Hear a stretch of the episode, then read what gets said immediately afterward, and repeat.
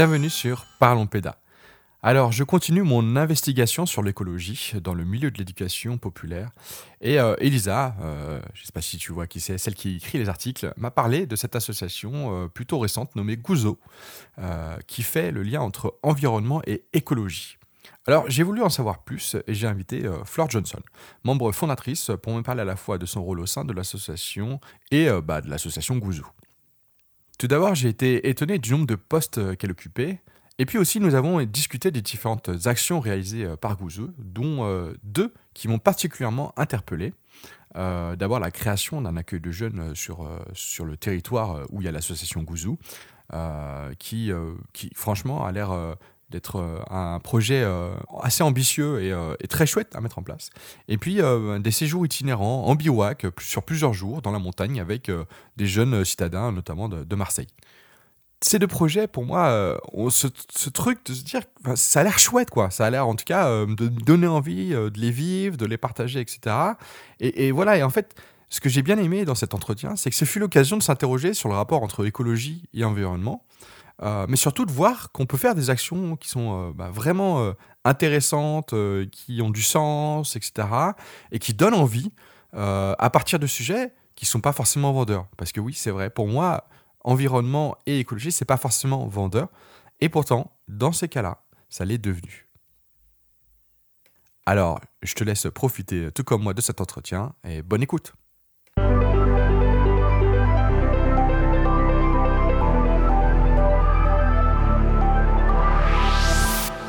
Bonjour et bienvenue Flore, merci d'avoir accepté l'invitation.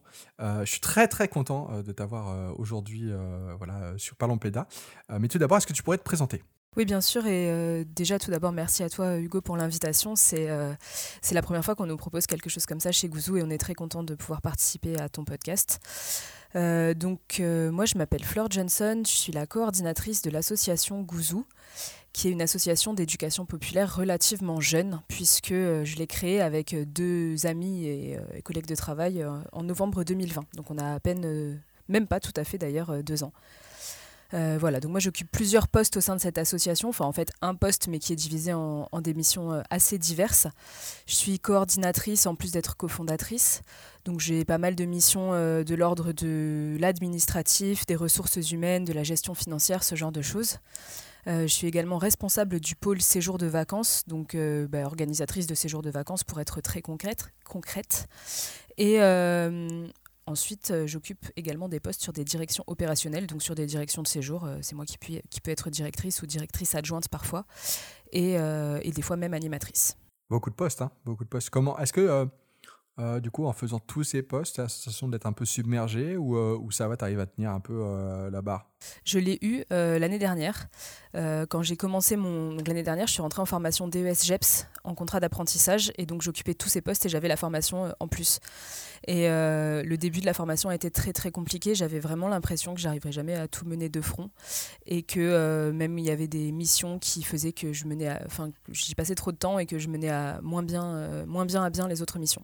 Par exemple, euh, il, a, il a pu m'arriver de d'être sur le terrain en tant qu'animatrice et, d'être en train de penser euh, juste à l'administratif qu'il fallait faire pour euh, la gestion de l'association, je sais pas moi, la paye d'un animateur qui dépendait d'un autre secteur que le mien. Et, et, ça, ça, voilà, ça, a pu, ça a pu m'amener cette sensation d'être submergée, mais j'ai dû apprendre à le gérer. Ça a été un travail sur moi super intéressant du coup, et là maintenant ça va. Ouais, bah bravo en tout cas. Euh, déjà, je peux, je peux le te dire parce que ayant vécu à peu près tous les rôles que tu dis, mais euh, ah, déjà juste tout seul, enfin chaque rôle, je trouve ça hyper challengeant. Donc euh, arriver à à peu près voilà les assimiler. moi, j'imagine que tu fais pas 100% de chaque hein, forcément, mais que tu dois avoir un 20, 20 un peu partout comme ça. par rapport à ça, j'aimerais bien vraiment, ça, m'intéresse hein, parce que c'est pas tous les jours que j'ai quelqu'un qui, qui a ces différents postes. Euh, tu sais, souvent, on, fait une, séparation entre euh, bah, le directeur, la directrice, les animateurs, animatrices, euh, l'équipe de coordination, etc. parce qu'on parle, tu sais, un peu de, de, de, cap de protection. Tu vois, c'est-à-dire, il y a un problème, il est, il est micro. c'est genre un enfant qui a un petit problème, ça c'est les animateurs animatrices qui vont commencer, et puis en fait si le problème il devient plus gros, ils n'arrivent plus à s'en occuper, ça va être le directeur, la directrice, etc., etc. Comment tu gères toi en ayant justement ces différentes casquettes euh, ces différents problèmes euh, et, euh, et, comment tu fais pour euh, justement mettre ses limites et pas te dire, bah, justement, ce gros problème, bah, du coup, c'est moi qui le gère parce que, enfin, etc. Et du coup, tu commences à tout gérer? alors, je, je pense que euh, c'est beaucoup une question d'organisation et de structuration de, tes missions. En fait, moi, j'ai beaucoup bossé l'année dernière justement sur les différentes missions que j'avais à mener à bien euh, sur chaque euh, type de poste que j'occupe et à quel moment j'occupe quel poste et à quel moment je dois mener à bien quelle mission. Donc, par exemple, en période scolaire, hors vacances, je sais que je suis principalement sur mes missions de coordination de l'association et j'essaye euh, d'avancer et d'organiser mon temps de sorte à pouvoir euh, mener à bien, par exemple, les missions de ressources humaines, euh, la gestion des salariés des autres pôles que le mien, ce genre de choses, l'administratif général de l'association, tout ça. Parce que je sais très bien qu'ensuite, sur les périodes de vacances scolaires, et ben là, je vais être euh, sur les séjours de vacances, soit en tant que directrice, soit en tant qu'animatrice. C'est quand même plus rare maintenant animatrice, mais souvent directrice. Et, euh, et donc, j'aurai pas le temps euh, d'aller sur des missions de coordination plus globales. Et du coup, après, quand je suis sur le terrain, et ben, j'essaye de me concentrer vraiment sur, sur ces missions-là et ne pas avoir de mission autre d'une autre envergure à, gérer pour pouvoir rester bah, à mon niveau et à ma place par rapport à la mission que j'ai cette semaine-là. Quoi. voilà, donc après, c'est c'est relativement gérable, je trouve, en structurant bien son temps. Et c'est surtout super intéressant parce que hum, ça veut dire que j'ai euh, en fait, accès à, tous les niveaux et tu vois, des fois, je sais pas si ça t'est déjà arrivé en passant par exemple en direction. Si tu restes trop longtemps en direction, il peut y avoir des réalités de terrain euh, qui évoluent et euh, auxquelles tu n'as plus réellement accès des animateurs qui sont beaucoup plus jeunes que toi et qui vivent pas la même chose. Et, des fois, j'ai cette crainte de me déconnecter, si je reste trop sur des postes de coordination générale, de me déconnecter du terrain et des enjeux du terrain. Et donc, le fait de repasser régulièrement en direction de terrain, en direction adjointe ou même animatrice, et ben ça, ça me permet de rester euh, au fait de ce qui se passe sur le terrain. Et, je trouve que c'est super important euh, dans la posture ensuite pour, euh, pour diriger correctement. Quoi. As un exemple un truc où euh, justement quand tu es retourné sur le terrain tu t'es dit ah tiens ça euh, je l'avais pas vu venir euh, justement et ça t'a fait re-réfléchir sur sur ton rôle de coordinatrice?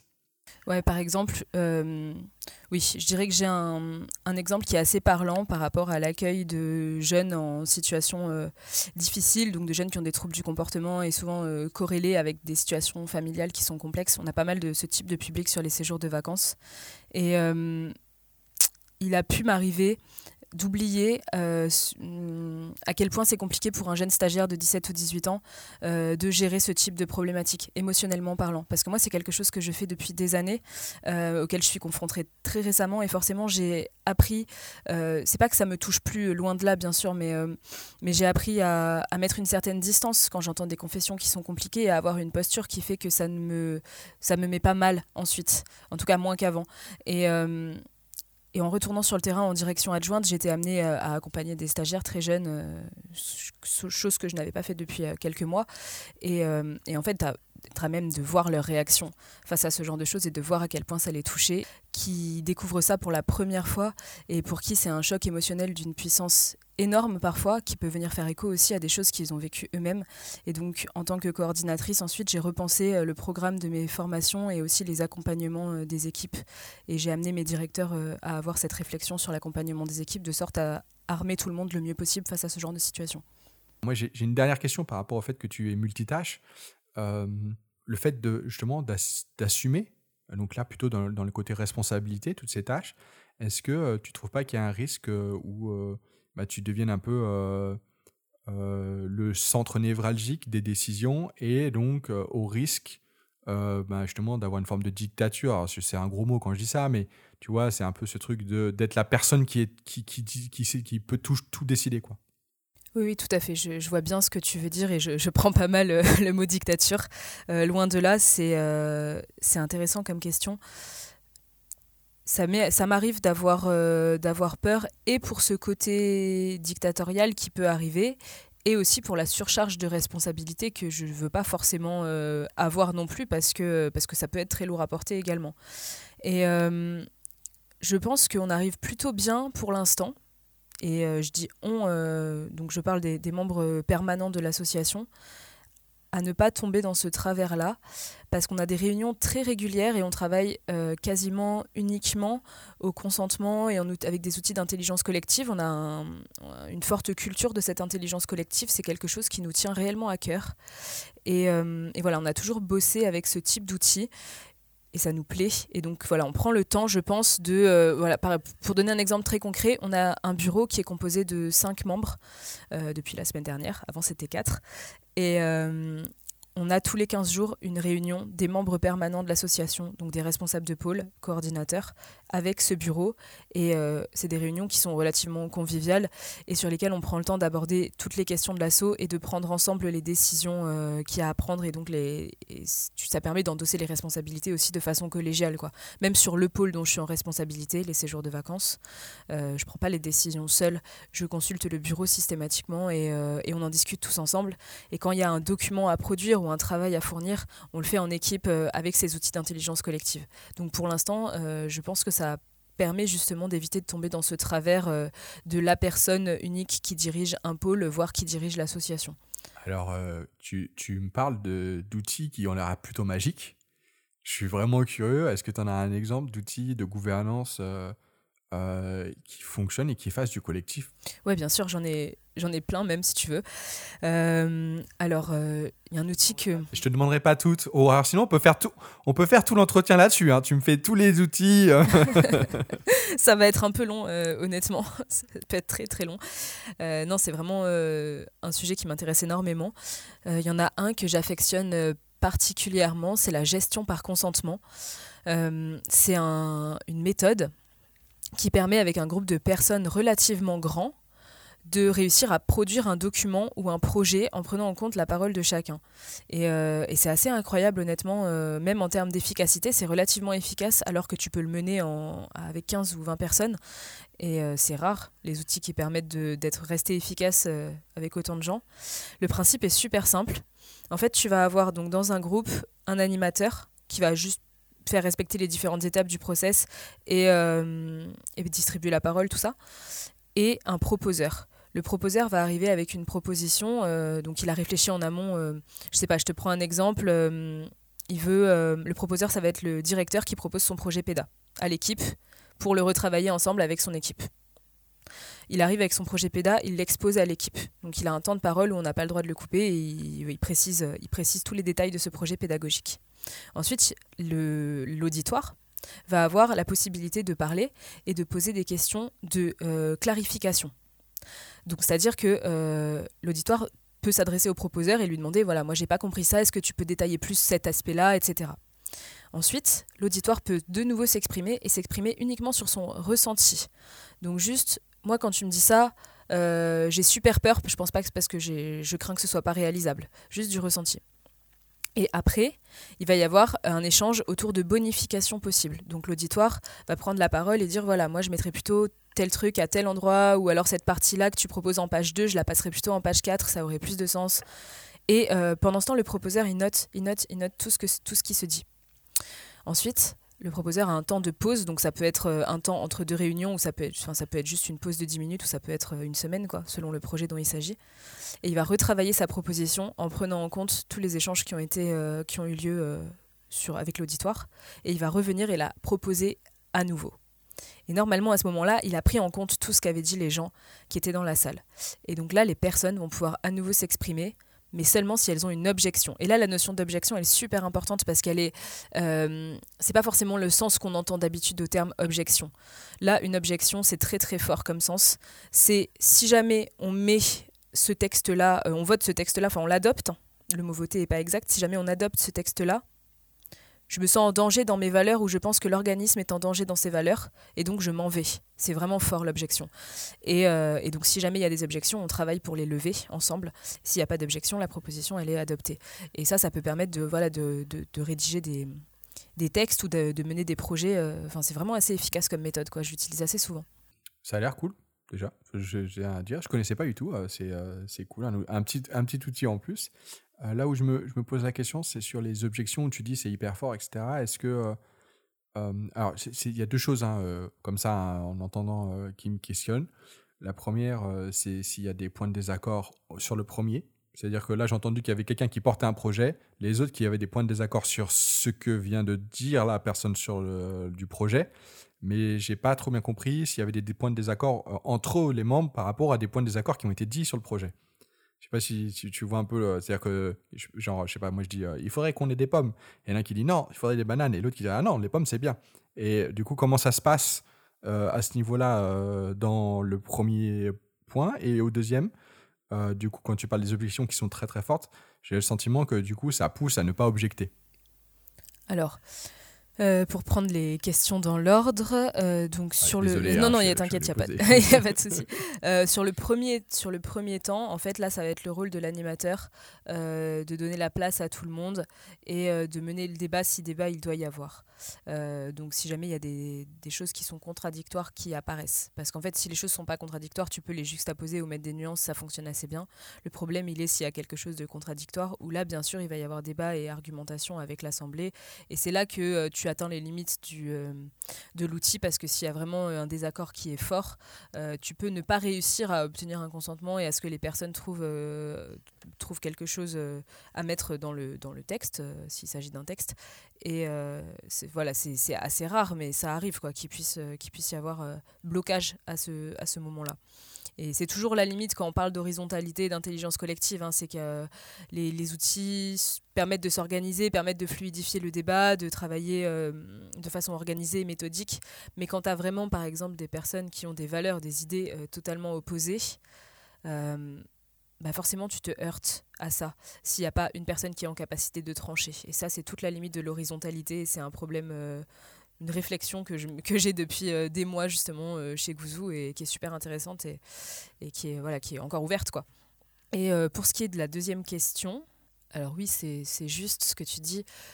tout est dans la façon que va avoir l'animateur d'amener la notion d'objection. En fait, l'idée là, c'est que l'animateur soit assez au clair avec l'intelligence collective, avec ce genre d'outils, pour pouvoir expliquer qu'une objection, c'est fort, dans le sens où, pour être enfin pour résumer les choses, on n'est plus là pour pinailler sur une virgule ou sur un point virgule. C'est ça l'idée en fait, c'est qu'à ce moment-là, on n'est plus là pour dire oui, non mais moi je mettrais plutôt en effet et moi je mettrais plutôt euh, en outre, tu vois. Enfin, on n'est plus sur des détails comme ça. On est sur si jamais il y a quelque chose de de fort, quelque chose de de, dangereux, quelque chose qui pose réellement problème au groupe. Et donc là, l'animateur, il doit réussir à, jongler en fait entre euh, faire passer le fait que une, objection, c'est quelque chose d'important.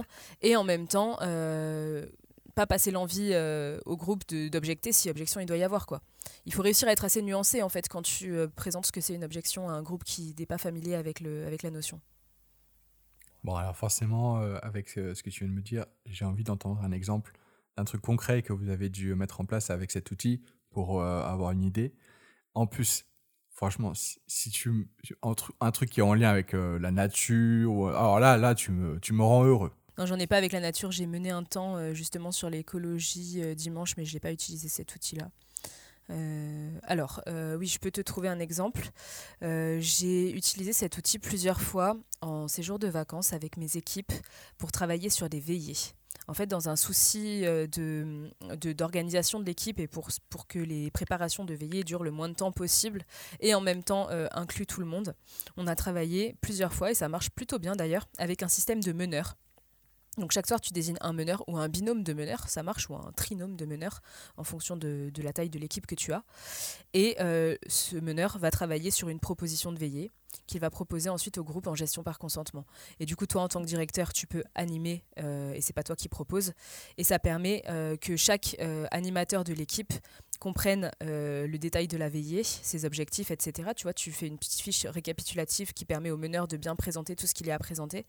Et ça permet aussi aux stagiaires de quand même d'avoir, de, aux stagiaires, aux animateurs novices, d'avoir une certaine, d'acquérir une certaine structure aussi dans leur préparation de veillée. Et ça permet à tout le monde de s'approprier euh, les rôles qu'ils vont avoir, euh, de, par exemple, de soutien, de co-animateur euh, pendant la veillée. Et alors, ça veut dire que l'animateur proposait une veillée et les autres, sur la première, première version, disaient bah, Je ne suis pas d'accord par rapport à ces points-là de la veillée, ces points-là. Ils revenaient avec une deuxième version de veillée et après là, ils disaient Objection, pas objection. Enfin, comment. Ouais, on l'a, on l'a sur, euh, sur le coup de la veillée, on l'a simplifié en fait, parce que souvent ça se passe le soir, ça prend du temps, surtout quand tu as une grande équipe. Donc il y avait euh, en fait une, version de la veillée assez détaillée avec les rôles de chacun qui étaient présentés, sachant qu'en amont, en fait, on avait travaillé sur un planning des veillées. Donc euh, tel soir, on fait tel type de veillée et c'est telle et telle personne qui mène. Donc en fait, on savait déjà qu'on avait des veillées sur la semaine qui étaient complémentaires au moins les unes des autres, tu vois, sans forcément avoir déterminé à l'avance de quelle veillée il s'agit, mais au moins ça c'est une veillée, je sais pas, mardi c'est une veillée toute tranche d'âge confondue, plutôt dynamique, euh, par exemple à l'extérieur.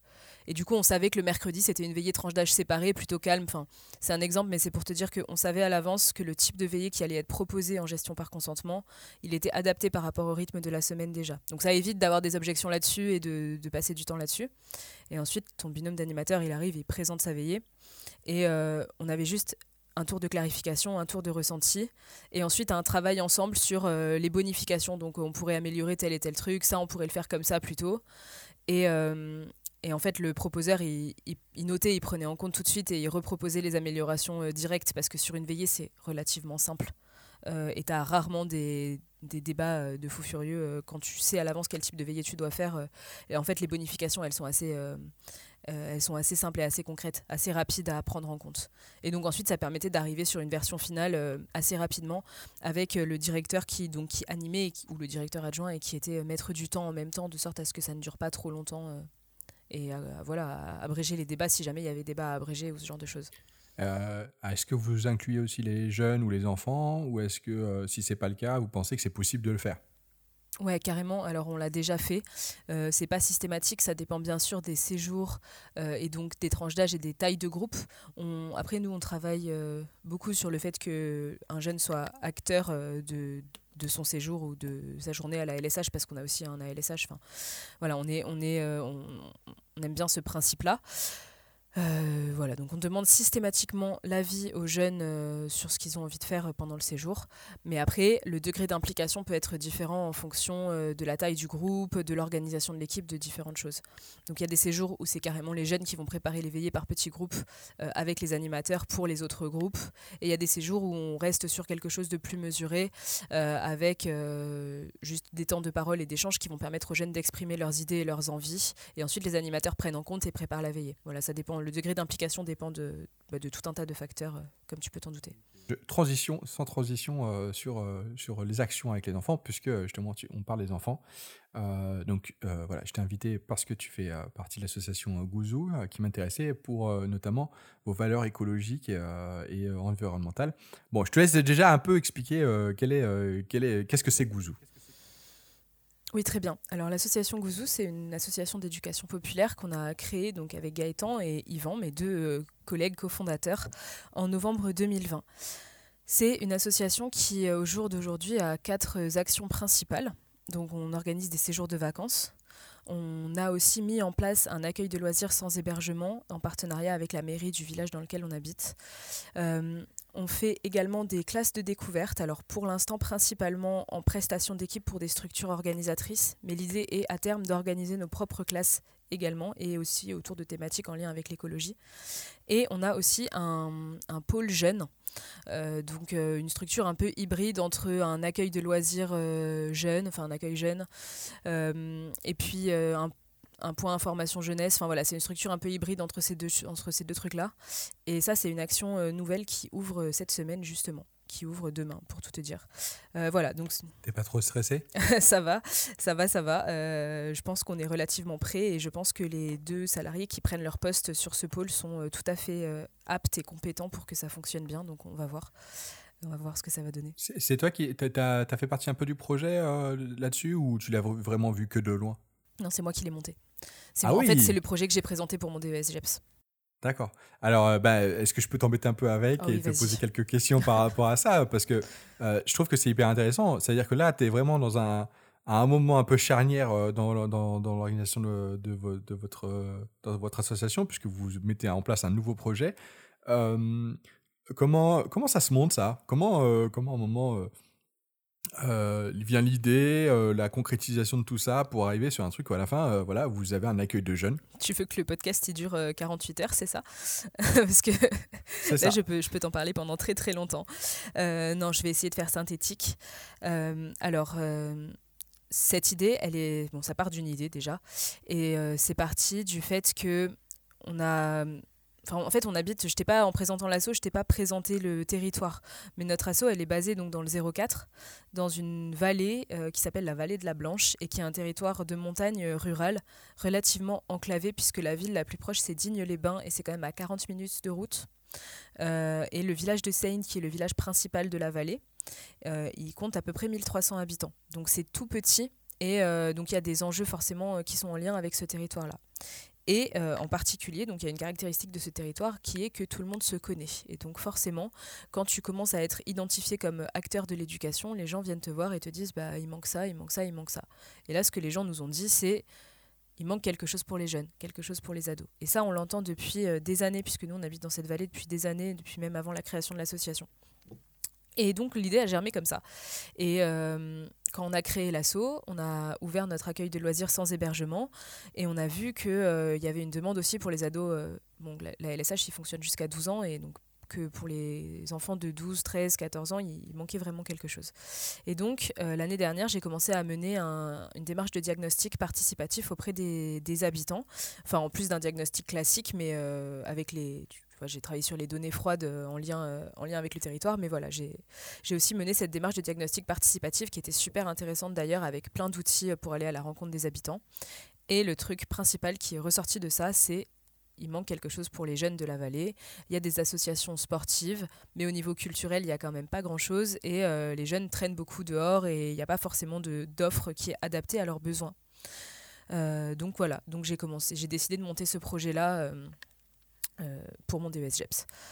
Et donc pour ça, j'ai travaillé avec un groupe, avec plusieurs bénévoles et salariés de l'association qui ont travaillé avec moi sur le montage du projet. Et j'ai travaillé main dans la main avec euh, la SDGES et avec la CAF. Donc les deux euh, organismes ont été très très très très présents, tant en termes de, conseils que d'accompagnement, que de mise à disposition de leurs réseaux respectifs.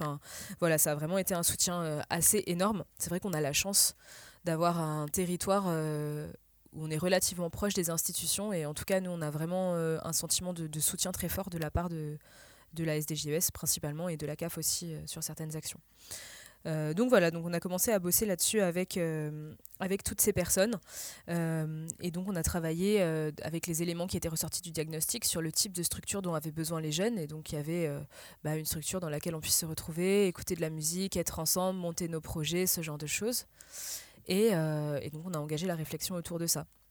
On a vu aussi en parlant avec les parents, avec les familles et avec les partenaires, avec les différentes structures de la vallée, qu'il manquait énormément de, en fait, de structures euh, de prise en charge pour les différentes problématiques des jeunes.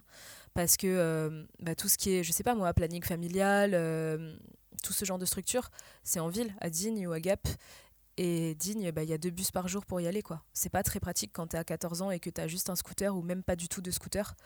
Euh, et donc c'est important d'avoir aussi une structure qui puisse euh, relayer l'information et rediriger les jeunes vers les structures dont ils ont besoin. D'où l'idée euh, de monter un point d'information jeunesse couplé à des activités d'animation comme le demandaient les jeunes. Et donc voilà, petit à petit, on a travaillé là-dessus, sur l'articulation des dispositifs et et voilà. Et puis après vient la partie recherche de financement euh, que j'ai menée principalement moi-même l'été dernier. Et, c'est comme ça qu'on en arrive à ouvrir un, eh ben, ce type de pôle jeune euh, dans deux jours. Félicitations. Euh, c'est franchement le projet a l'air vraiment très très chouette. ça me donne envie de redevenir jeune et de venir dans le coin. Non mais je dis ça en rigolant, mais je, je trouve en tout cas que, que c'est le type de projet qui qui n'est pas forcément facile à cerner. Et donc euh, là, euh, quand tu m'en parles, ça se voit quand même que vous avez fait un vrai travail de fond euh, sur, sur, sur les problématiques qu'il y a dans, dans, le coin. D'ailleurs, tu me parlais aussi de, donc de classes de découverte. bon, vous n'êtes pas directement organisateur, mais en tout cas, vous, faites partie, vous faites les activités. Hein, si, en gros, si on simplifie un peu, si j'ai bien compris vos actions. comment, enfin, et tu me parles justement de de ce, lieu où vous êtes, de cette, zone géographique qui est bien spécifique. Euh, comment vous accueillez justement les personnes qui sont de l'extérieur dans votre zone euh, Comment euh, vous les, leur faites prendre conscience de, leur environnement, de, où est-ce qu'ils sont, de qu'est-ce que ça a de spécifique, cette zone par rapport à justement une autre zone ailleurs dans le monde? Alors sur les classes de découverte, on travaille plutôt en prestation d'équipe et on est plutôt sur la vie quotidienne, donc euh, les outils sont Ah. assez limités. Euh, Donc c'est plutôt sur les séjours ouais, ça va être plus sur les séjours. Ah bah vas-y, alors du coup sur les séjours, hein, j'ai pris ça parce que je pensais que c'était cas de découverte, mais, euh, mais j'imagine que vous avez les mêmes problématiques sur les séjours. Ouais, ouais, tout à fait. Sur les séjours de vacances, en fait, on travaille pas mal en lien avec des partenaires locaux et avec euh, l'environnement naturel autour de nous qui est juste euh, incroyable. Et euh, c'est vrai qu'en fait, les jeunes, je sais pas s'ils s'en rendent compte tout de suite quand ils arrivent, mais ce besoin de nature, il est réel. Et chez les jeunes citadins qui peuvent arriver, par exemple, on a eu une petite moitié de notre public de séjours de vacances qui vient des quartiers nord de Marseille. Et euh, c'est des jeunes qui, qui vivent dans des, dans des quartiers, dans des blocs, et qui n'ont pas euh, accès à cette, juste cet apaisement que peut procurer un environnement naturel comme on a autour de nous. Et ça, en fait, ils s'en aperçoivent assez rapidement tout seuls quand même. hein. Quand ils arrivent et que tu prends juste le temps de leur montrer, de les arrêter deux minutes et de leur dire regarde le paysage autour de toi. Euh, je sais pas, moi, tu regardes par la fenêtre de ta chambre dans le centre de vacances dans lequel tu es accueilli et il y a un écureuil dans l'arbre. Euh, c'est des choses qu'on voit tout le temps à la montagne, forcément. Et ça, c'est des choses qu'ils n'ont pas l'habitude de voir. Et rien que ça, ça leur ça amène un début de prise de conscience. Euh, et tu as même des jeunes qui peuvent euh, venir nous voir assez rapidement et dire Ah, mais je me sens tellement moins stressé qu'en ville, sans même que toi-même tu aies engagé une réelle action, euh, à part la discussion pour montrer aux jeunes ce qu'il y a autour de lui. Mais même si la discussion, elle porte pas énormément de- d'explications techniques sur l'environnement ou quoi, tu vois, c'est juste, juste, juste dire aux jeunes Fais une pause et regarde autour de toi. Déjà, ça, c'est une première chose. Et après, on utilise des supports euh, en lien euh, forcément avec l'environnement. Donc, par exemple, on propose systématiquement une balade ou une randonnée en fonction de, l'âge des jeunes qu'on accueille euh, dans la nature. Et on choisit des endroits où on sait qu'il va y avoir des choses à montrer qui vont parler aux jeunes. Donc, des animaux. Les animaux, c'est une très bonne porte d'entrée. En général, ils y sont sensibles. Et du coup, ça permet d'amener la réflexion ensuite via des discussions sur bah, le- l'environnement qui entoure l'animal. Tout ce qui est rivière aussi, c'est très porteur et très facile euh, de rendre le moment agréable et donc de mettre aussi le jeune dans une dynamique où il a envie de t'écouter, bah, parler de ce qu'il y a autour. Euh, voilà, moi avec les plus jeunes, j'utilise pas mal le conte aussi, le conte euh, sur, tu vois, les contes locaux des Alpes ou ce genre de choses. Ça permet de faire prendre conscience de façon ludique pour les plus jeunes de certains enjeux de protection de l'environnement et de fonctionnement aussi d'un environnement qui est différent du leur. Voilà, on fait pas mal de bivouac aussi avec les ados. J'arrive pas à imaginer, tu vois, pour moi, un conte, c'est euh, un truc avec une morale. C'est genre, euh, il est arrivé ça, les, trois petits cochons, etc. Euh, bon, après, peut-être que je, mélange les trucs, hein, c'est de souvenirs. Mais qu'est-ce qui fait que là, du coup, pour vous, pour toi, tu vois, c'est c'est un truc qui est en lien avec l'environnement et ça les aide à comprendre le, lieu. Alors par exemple, moi j'ai plusieurs, alors je sais pas si le terme conte est adapté, peut-être euh, histoire c'est plus adapté, mais j'ai plusieurs euh, récits euh, imaginaires, en tout cas qui sont des, des légendes locales sur par exemple, nous on habite à côté du lac de Serponçon. Donc pas très loin et en général les jeunes le voient pendant le séjour au moins de loin. C'est assez impressionnant, c'est un lac de barrage qui est immense et ça fait des paysages qui sont quand même saisissants. Et, euh, et je connais une histoire euh, donc, qui m'a été racontée par euh, des gens de la vallée qui romance le, la création de ce lac. Et donc si tu racontes cette histoire en général bon, voilà, d'une façon suffisamment bien faite techniquement pour que ça captive ton auditoire de- d'enfants de, 6 à 10 ans, en général à la fin, les enfants te demandent mais est-ce que c'est vrai que le lac il s'est créé comme ça? Et donc du coup c'est un bon support pour euh, ensuite amener un échange sur bah non en vrai euh, voilà c'est un lac de barrage, euh, il a été construit pour telle et telle et telle raison.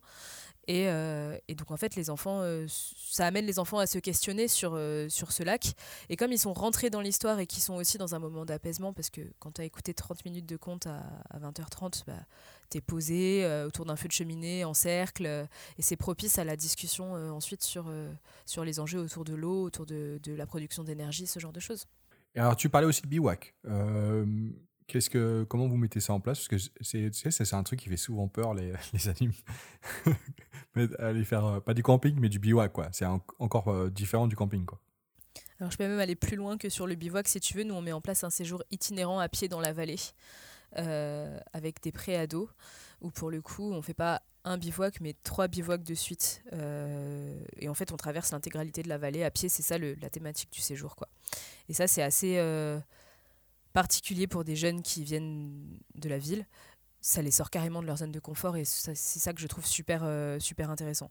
Après ce qui est primordial dans ce genre de projet, c'est d'être ultra préparé, ultra organisé et d'avoir une équipe qui est formée à ça et qui va pouvoir euh, transmettre un peu la magie de la randonnée, même quand tu as mal au pied, que tu as des ampoules. Parce que c'est pas forcément facile non plus euh, de, garder la motivation du groupe sur un support, euh, enfin une activité support qui les sort autant de leur zone de confort. Mais pour moi, c'est quelque chose, un bivouac qui est très, très, très porteur de cohésion.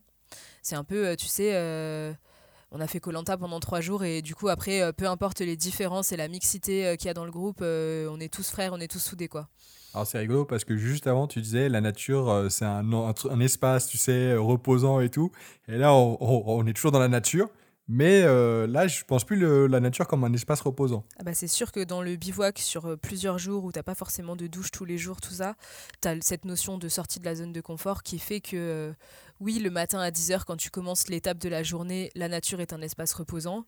Mais par contre, quand tu arrives sur le lieu de bivouac à 15h et que tu dois monter les tentes et tout ça, oui, as forcément, euh, c'est moins cet espace euh, apaisant. Euh. mais en même temps, ça permet de se reconnecter, se reconnecter à des choses simples. je sais pas, moi, le plaisir de, de, faire à manger sur un réchaud au milieu de la nature, de voir des animaux au réveil, te tremper dans l'eau quand as fait une journée de randonnée et dans une rivière et du coup que tu crèves de chaud. Ce genre de choses, c'est des choses que les jeunes n'ont pas forcément l'habitude de vivre. Et même si ça peut les brusquer un peu au premier abord, quand tu l'amènes correctement et puis que tu as créé un lien affectif avec eux et que du coup ils ont envie de te suivre, euh, ben, généralement ça passe bien. Et d'expérience, c'est les séjours sur lesquels ils ont les meilleurs souvenirs après. Ils ont l'impression d'avoir fait un truc de fou en fait dans leur, euh, dans leur séjour. Ah, c'est sûr. Hein. Euh, d'ailleurs, tu parlais d'aller dans l'eau. Ils n'ont pas peur d'aller dans l'eau. Euh, euh, tu vois, je pense, tu me dis les animaux, mais c'est pareil, ils n'ont pas peur d'approcher les animaux. Il n'y a, pas, a pas un truc avec les insectes, tu vois, en disant mince. Comment vous abordez tout ce truc de l'inconnu? Justement, quand tu as l'habitude du bitume, tu, vois, l'araignée qui est en train de se pendre juste à côté quand tu es en train de marcher, ça, c'est pas un truc que tu connais, quoi. C'est clair il faut, en tout cas à mon sens, prendre beaucoup de, enfin, vraiment prendre le temps de, dédramatiser les choses et d'expliquer les choses, parce qu'en en fait, ce qui fait peur, comme tu le dis si bien, c'est l'inconnu. Et une fois qu'on t'a montré que tel insecte, il n'est pas dangereux, il se nourrit euh, de tel autre insecte et qu'il vit comme ça et que c'est pour ça qu'il a ce comportement-là en face de toi, ça fait tout de suite beaucoup moins peur.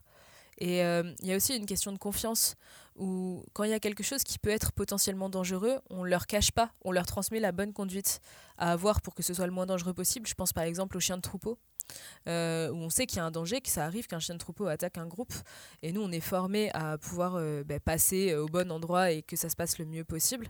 Mais on va pas cacher aux enfants le fait que ce moment-là, on l'organise comme ça parce qu'il y a un danger potentiel. Et du coup, quand ils voient que tu leur mens pas là-dessus, quand tu leur dis, bah non, là, cette araignée, je te jure que tu ne crains rien, il n'y a aucun danger, bah ils te croient aussi parce qu'ils ont vu qu'avant, tu leur avais pas menti, quoi. Je suis pas écolo, je suis quelqu'un de pas écolo, et donc c'est pour ça que je, commence à, amener des personnes euh, qui sont euh, de l'ordre de l'écologie dans les mouvements, euh, voilà, sur, le podcast, parce que j'ai envie justement de comprendre comment ça fonctionne, comment. et, notamment parce qu'il y a une des choses qui, me met souvent en difficulté, c'est que je, mets, je mets souvent l'écologie dans un rapport, tu sais, un peu de contrainte. C'est genre, ah, euh, c'est pas bien ce qu'on fait, etc. Euh, comment vous arrivez, vous, à sensibiliser à l'écologie euh, sans être dans un rapport justement contraignant et, et, mettre du lien entre l'environnement et l'écologie? Alors c'est rigolo que tu me poses cette question parce que justement on a tenu ce week-end notre deuxième assemblée générale en présentiel au sein d'un week-end de partage de connaissances et de compétences et du coup dimanche matin j'ai mené un atelier participatif sur les questions d'écologie dans l'idée justement d'amener les personnes présentes. Donc les personnes présentes, c'était majoritairement des animateurs et des jeunes euh, ados de 15 à 17 ans qui sont aides animateurs au sein de l'association, donc qui sont déjà engagés et qui veulent ensuite passer le BAFA. Et euh, donc j'avais une quinzaine de personnes avec ces profils-là. Et en fait, justement, je les ai fait travailler sur euh, leur vision à eux idéale de l'écologie. Donc pour amener cette notion un peu de non-culpabilisation, tu vois, de réfléchir sur, bah voilà, moi dans l'idéal, j'aimerais protéger l'eau parce que c'est une ressource importante, mais j'adore prendre des bains. En fait, au début, je les ai laissés pointer ce genre de contradiction avec un outil participatif où ils devaient dessiner leur vision idéale de l'écologie, euh, même si c'était pas réaliste. L'idée, c'était vraiment de faire émerger cette notion-là de non-culpabilisation et du fait que l'être humain, c'est un être euh, complexe et contradictoire et que tu peux avoir tout un tas de valeurs et d'engagements, mais euh, pour autant ne pas avoir envie de renoncer à ton confort ou à une partie de ton confort. Euh, et ensuite, je les ai fait travailler sur euh, justement les actions concrètes qu'on pouvait mener à l'association. Donc, qu'est-ce qu'on faisait déjà, qu'est-ce qu'on pouvait commencer à faire et qu'est-ce qu'on pouvait arrêté de faire pour être plus engagé pour l'environnement Ce que je comprends, c'est que tu as mis en place sur cette action, mais après, au-delà au-delà de ça, est-ce que par exemple, parce que là, du coup, ils ont réfléchi à ça, mais dans vos actions concrètes, est-ce que vous arrivez à mettre du lien, par exemple, entre justement ce que vous montrez quand les enfants ils arrivent et disent ah, c'est la nature et genre bah en fait il y a un lien entre l'écologie et ce que vous êtes en train de voir ou vous faites juste vivre l'environnement et puis en fait de là découlent des choses. Enfin tu vois c'est ça que je me questionne. C'est comment à un moment vous arrivez à mettre du lien entre vos, vos, vos, voilà, vos actions et, et l'écologie? Ouais donc pour moi l'écologie, on peut le définir euh, comme un, la recherche d'un meilleur équilibre entre l'homme et son environnement. Et du coup, en fait, il y a plusieurs, déjà pour commencer, plusieurs postulats euh, de base qui sont euh, sur lesquels on ne peut pas passer outre. donc, il y a déjà le fait que l'homme soit conscient et connaisse son environnement pour pouvoir arriver à un meilleur équilibre et le protéger. Donc ça, on en a déjà parlé auparavant. Donc, le fait d'utiliser différents supports pour que les jeunes aient à voir cet environnement, à l'observer et à l'expérimenter. Et ensuite, il y a un autre postulat qui est majeur pour moi, c'est que l'homme soit dans un état d'esprit qui va lui permettre de travailler là-dessus. Et ça, pour moi, ça veut dire des besoins primaires satisfaits. Donc ça veut dire aussi que, euh, et on en parlera certainement ensuite euh, dans le podcast, euh, que la notion d'action sociale et de, protection en fait des enfants qu'on reçoit en séjour, elle est primordiale parce que pour moi, tu dois déjà travailler sur le fait que l'enfant se sente en sécurité avec lui-même et dans son environnement proche pour qu'il puisse commencer à avoir des, réflexions et à s'ouvrir à ce type de réflexion sur l'environnement. Et donc concrètement, euh, après sur nos séjours, on a euh, des actions très basiques. Sur les séjours en gestion libre, c'est assez simple de mettre en place des actions et d'amener des discussions avec les jeunes. Par exemple, euh, quand on est en gestion libre, on fait un compost. Et nous, on met en place l'organisation pour faire un compost. Et ça, ça amène des discussions avec les jeunes et donc tu leur expliques pourquoi. Et ça amène des fois des débats, des fois ils sont pas d'accord, mais c'est ça qui est intéressant en fait, c'est le fait d'engager euh, la discussion et la réflexion. Et des fois tu as des jeunes qui sont en opposition avec ce qu'on leur propose comme action concrète, mais pour autant, au moins on en a discuté. On en a discuté, on a débattu là-dessus, et ça plante des graines, forcément. Au moins ça plante des graines de réflexion, et c'est déjà pour moi euh, majeur. Euh, voilà, on fait différentes choses comme ça. On fait, euh, on fait un compost. Euh, en gestion libre, on, achète aussi nos, denrées alimentaires chez des producteurs locaux et bio au maximum, mais en tout cas locaux systématiquement. Et on cuisine avec les jeunes, donc on leur apporte une autre, vision de l'alimentation, principalement végétarienne, ce genre de choses. Et du coup, ça amène aussi des discussions sur bah, la production massive de viande, la surconsommation, ce genre de choses. Et, donc, je pense que voilà, par, par des des choses qu'on leur donne à expérimenter et la discussion qui en découle, euh, ça permet déjà d'avoir un engagement certain euh, envers l'écologie. Mais ça a ses limites, bien sûr. Euh, par exemple, quand tu es dans une structure en pension complète, bah, si la structure elle met pas en place un compost, c'est compliqué de le faire à sa place. Quoi. Donc ça amène aussi une réflexion dans le choix des partenaires et il y a plein d'autres choses qui en découlent. Alors je retiens de ce que tu viens de dire, ça, plante des graines, je trouve ça très intéressant, cette idée-là. Donc, que parler d'environnement et de ce qui en découle, du coup, comme tu dis, avec vos choix enfin, d'action, ça plante des graines. Je trouve ça vraiment, vraiment chouette. alors, tu disais, on va en reparler dans le podcast, mais en fait, on arrive à la fin. Ça fait déjà pas mal de temps qu'on discute ensemble. Et ouais. donc, j'ai trois dernières questions assez, voilà, c'est questions typiques. c'est justement, est-ce que tu as une anecdote à me partager, quelque chose que tu as, as vécu? Euh, et dont tu as appris, euh, appris euh, voilà, quelque chose à partir de, cette anecdote. oui, je pense que je peux te trouver ça. J'en ai une qui est relativement récente. Figure-toi que cet été, on est parti en Espagne avec un groupe de jeunes de 14 à 17 ans, donc un groupe d'aide animateurs qui ont été bénévoles sur les séjours de l'assaut auparavant. Et donc, on a fait un séjour de 10 jours qu'on avait co-construit avec eux à Gandhi, donc ça, c'est au, sud de Valence. Euh, voilà. Et on devait rentrer euh, le dernier week-end euh, du mois d'août en bus. Et 1h30 avant le départ de ce fameux bus, je reçois un mail. Et moi, sachant que je remontais pas avec le groupe, j'étais en direction du séjour et j'étais déjà reparti en voiture depuis à peu près une demi-heure. Je reçois un mail de la compagnie de bus qui dit que le bus était annulé. Et ils nous reproposaient un autre trajet, mais genre 5 jours après, enfin vraiment très longtemps après. Et donc on se retrouve euh, bah, 5 adultes et 15 jeunes euh, coincés un vendredi soir à 17h euh, à Gandhi avec aucune solution. Donc là, gros moment de panique dans ta tête en tant que directeur forcément. Et puis, on se creuse les méninges dans tous les sens. On essaye de gérer avec l'assistance en lien avec l'assurance, mais ça marchait pas parce que c'était déjà le week-end. Enfin, tout un tas de galères et d'instants de stress qui ont duré très longtemps. Et puis, tous les transports étaient complets, en fait, ou excessivement chers, mais vraiment excessivement. Il y avait à aucun moment de la place pour autant de personnes, puisque c'était le dernier week-end des vacances d'été. Donc, grosse galère. Et euh, je finis par décider de rapatrier tout le monde en train jusqu'à Valence, donc qui était à peu près à 70 km au nord de là où on était, en se disant qu'à Valence, on aurait toujours euh, le lendemain matin moyen de trouver quelque chose et qu'en tout cas, ça nous rapprochait. Quoi. Donc, euh, donc le groupe part en train. Euh, je réserve une auberge de jeunesse un peu au dernier moment. Euh, comme je peux. En plus, ils se sont tapés la tempête sur la route, donc le train qui est arrêté en retard, ils sont arrivés au milieu de la nuit, enfin bref, grosse galère. Et puis, euh, entre-temps, euh, j'arrive à Valence, moi, avant le groupe, et je, vais à la gare avec une partie de mon équipe, et on cherche des solutions. Et le seul truc qu'on trouve, c'est un billet de train jusqu'à Barcelone pour le groupe le lendemain matin. Donc on se dit, bon, bah on le prend, et ça sera toujours ça de fait, on sera toujours rapproché euh, un peu plus de, Marseille, puisqu'on devait rentrer à Marseille. Et, euh, et, voilà, et on finit par trouver euh, finalement une voiture de, enfin des voitures de location, plusieurs, au départ de Barcelone pour faire Barcelone-Marseille. Et après tout un fiasco autour des cartes de crédit nécessaires pour louer les voitures, on finit par réussir le lendemain à louer ces voitures et à rentrer à Marseille seulement une douzaine, une dizaine d'heures après l'heure prévue. Donc un score finalement relativement raisonnable. Et ce qui est assez incroyable, c'est que bon, nous, on a réussi en tant qu'équipe à, garder notre sang-froid et à trouver les solutions les plus efficaces possibles dans un laps de temps le, moins grand possible. Mais on a quand même euh, ressenti qu'il y avait un, stress important, quoi. Et on a essayé de pas le laisser transparaître aux jeunes parce que personne n'était en danger, c'était que des questions matérielles et financières, mais euh, il n'y avait pas de danger euh, immédiat, donc on est resté très calme avec le groupe.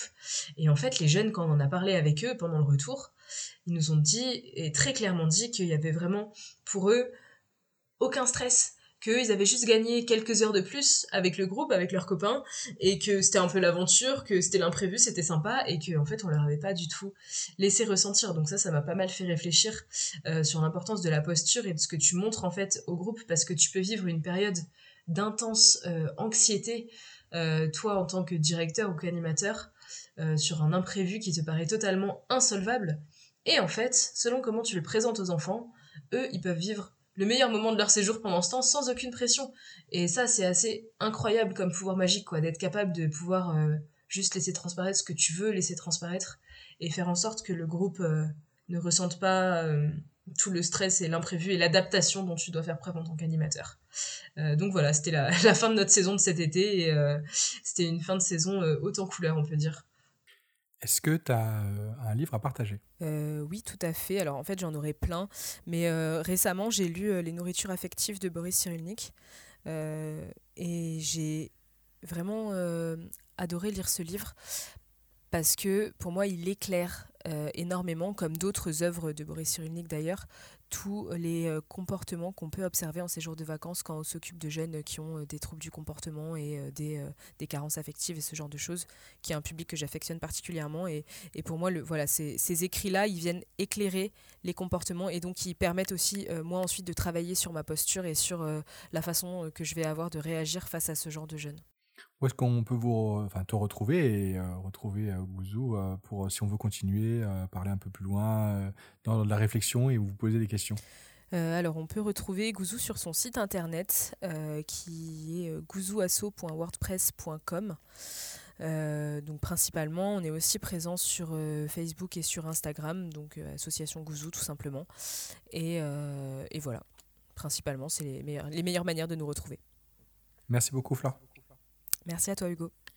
Merci d'avoir écouté ce podcast. Alors bien évidemment, euh, comme tu le sais, tu peux faire euh, donner un avis 5 euh, étoiles sur Apple Podcast. On est en train de faire aussi, on est en train de modifier nos, nos sites internet, notre site internet. Je dis nous, comme s'il y en avait plusieurs. Il n'y en a qu'un seul. Euh, mais euh, voilà, euh, si tu veux voir, il est mis à jour. On essaie de le faire un petit peu plus propre, un petit peu plus cohérent. Ça demande pas mal de travail, donc forcément, il y a la petite fierté. donc si, si ça t'intéresse. Une dernière chose aussi, on, se, met sur Instagram. Alors, j'ai pas encore trop, trop. voilà, j'ai fait un premier post, tout ça. Ça va venir au fur et à mesure. mais voilà, si tu veux aller sur, sur nous, rencontrer sur Instagram, bah, sur Parlons Péda, enfin voilà, @parlompeda. Je sais pas encore trop comment fonctionne Instagram, mais je, suis sûr que tu vas me trouver, tu, vas nous trouver facilement. Et puis derrière, on a, bah, on a connecté un compte WhatsApp. Euh, bon, je suis pas très pro, euh, voilà, tout ça, mais à un moment, euh, je me dis que ça peut être intéressant. Donc, il y a aussi par ce biais-là qu'on peut se contacter, en plus de Telegram qui est déjà utilisé, et puis Twitter, si, si tu ne savais déjà pas. pas déjà. Voilà, mais je te souhaite une bonne fin de journée et à la prochaine.